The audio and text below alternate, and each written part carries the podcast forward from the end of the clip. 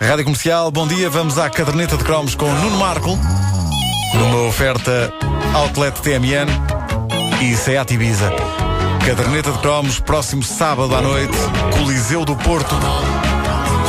Quem tem bilhete faz parte de um grupo de privilegiados, uma vez que a lotação está esgotada. Quem tem bilhete leve petazetas, é muito importante.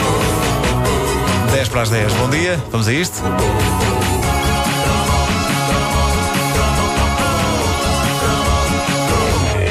Já falámos aqui do Rambo, já falámos do Rocky, já falámos do Chuck Norris. Estou a carregar muito nos erros hoje. Já falámos do João Godunho ou não? O João Godunha, acho que de passagem. Já falámos de passagem. Mas merece Ah, um crominho sim, Vila sim. Faia. Ah, já falámos do Terence Hill, do Bud Spencer, de Charles Bronson. Então não falta ninguém. Só ainda não falámos da saga cinematográfica apocalíptica que, quanto a mim, fazia com que todos esses épicos da ação bruta parecessem filmes. Ainda não falámos de Mad Max. Somewhere on the abandoned highways of tomorrow, where law is another word for vengeance. Mad Max. E Tina Turner com os enxumaços gigantescos.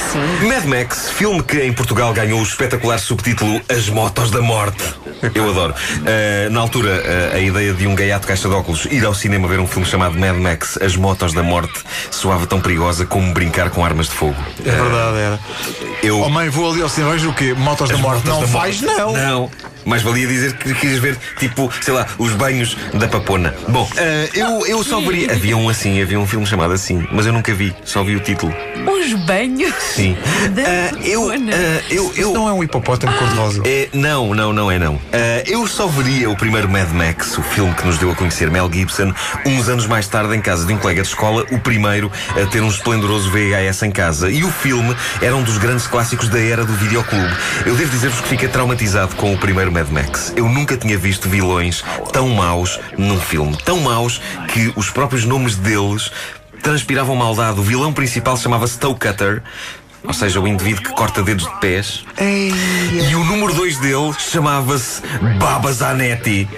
E a Baba Zanetti? Eu adoro este nome. Eu adoro este nome. Eu, Zanatti. eu, havia a Ana Zanatti e havia o Baba Zanetti. A Ana Zanatti não fazia mal a ninguém. O Baba Zanetti era mau. É que os vietnamitas do Rambo, o russo do Rocky, os punks reguilas do Charles Bronson, toda essa malta parecia desenhos animados comparada com a perversão e o realismo dos vilões do Mad Max, que, tal como acontecia nos filmes do Charles Bronson, eram punks. Havia muita ideia de que os punks podiam de facto aleijar uma pessoa, apesar de eh, todos os punks que eu conheci na minha vida serem uns amores. eh, Mas podiam vazar um olho com, com o cabelo. com as cristas. eh, Sim, com as os cristas. punks eram carados como pessoas sem clash. Só que no Mad Max. no- Muito bom. Muito bom. Obrigado. É daquelas piadas que arda fogo lento. Sim. Sim, com clash. Bom, ah, só que o que é que se passa no Mad Max? No Mad Max eram punks apocalípticos. E são pior, é uma, é uma qualidade pior de punk. O mundo, no Mad Max, estava a cair numa valente anarquia em que cada vez mais os punks selváticos dominavam a cena. E há um momento absolutamente revoltante e trágico no primeiro Mad Max. Não sei se vocês se lembram, se viram o filme. Ah, esse momento fez-me pedir ao meu colega que parasse o vídeo e me deixasse ir à varanda respirar ar fresco, porque eu estava revoltado. Então? Eu era uma pessoa revoltada. Eu tinha para aí 13 anos e era um homem revoltado. Eu era um frágil caixa de óculos, mas se eu naquela altura visse um punk, eu era moço para lhe dar uma canelada e fugir a correr. a famosa cena que ninguém esquece do primeiro Mad Max é quando os vilões atropelam mortalmente o bebê e a mulher do Max. Epá, eu, Eu vou bloqueei isso coisa. na minha. Eu vi esse filme aos retalhos. A, Portanto, a não, cena calhar essa parte não é, vi. é uma cena que está feita de uma maneira muito discreta e não se vê sangue nem nada. O miúdo tem uma bola, Não, os maus avançam com os veículos a toda a mecha e depois só se vê o plano da bola a rolar sozinha pelo asfalto Ai. num silêncio opressivo. Não é incrível. Eu tive pesadelos brutais com aquilo. Como é evidente, a parte positiva de um momento tão trágico como este, num filme como o Mad Max, é o quê? Porque há uma parte positiva nisto. Ah, é? Matam-lhe a mulher e o bebê. Mas o que é que significa que Max irá vingar isto com toda a fúria.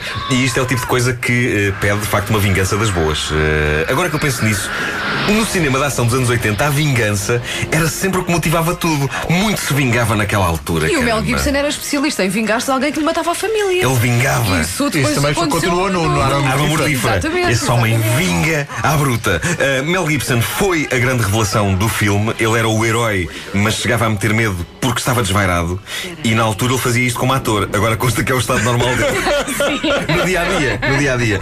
Aliás, eu apaixonei-me pelo Mel Gibson nessa altura, mas lá está, ainda não sabia que ele era maluco. Ele é Olha, mas mesmo, é, mas é verdade, é uma tendência, mesmo no Braveheart, é porque lhe matam a família. É verdade, é verdade. Eu acho que os argumentistas já lhe dizem. O argumento é este, ele é um especialista nisso. Vai vestir umas coisas diferentes. Ele é uma pessoa que ving- é vingativa, é uma pessoa vingativa.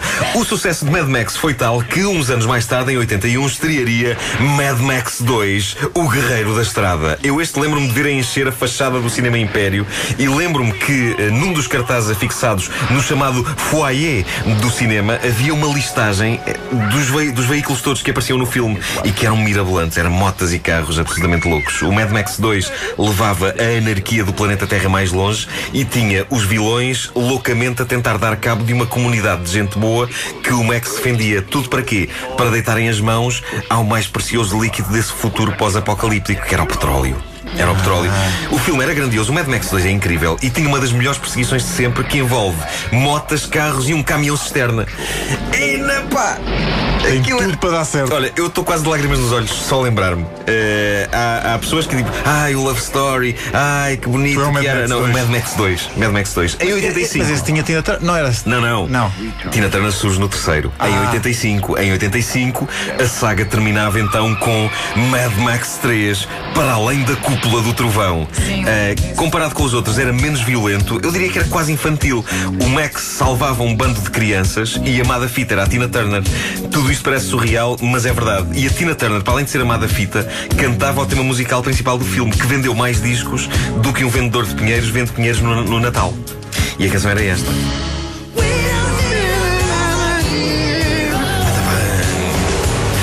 Que Mad Max 3 já não tinha muito a ver com o espírito brutal e politicamente incorreto do início, mas eu confesso que sou tão fã da saga que até do terceiro filme eu gosto, apesar da Tina Turner ser muito má atriz e da personagem dela se chamar Tiazinha. Chama-se Tiazinha. Era Tiazinha, era, a- era Auntie Entity. Era a Tiazinha Entity. E criava porcos. Que?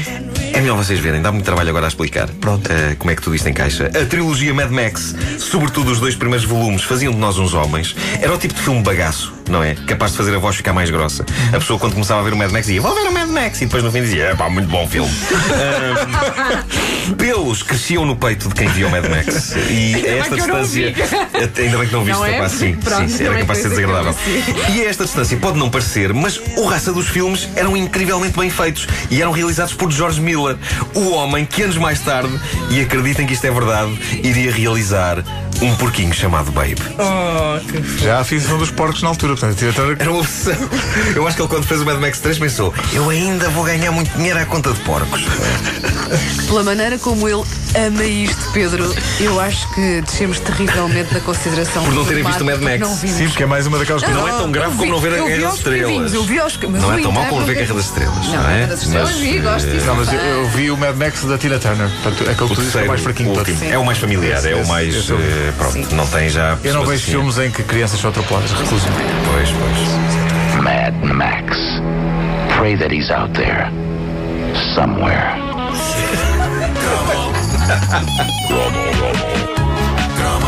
A caderneta de cromos com o Nuno Marco para ver ao vivo no sábado no Coliseu do Porto. Sempre com o apoio. A caderneta de cromos de manhã na comercial, sempre com o apoio do Outlet TMN e do Seat Ibiza.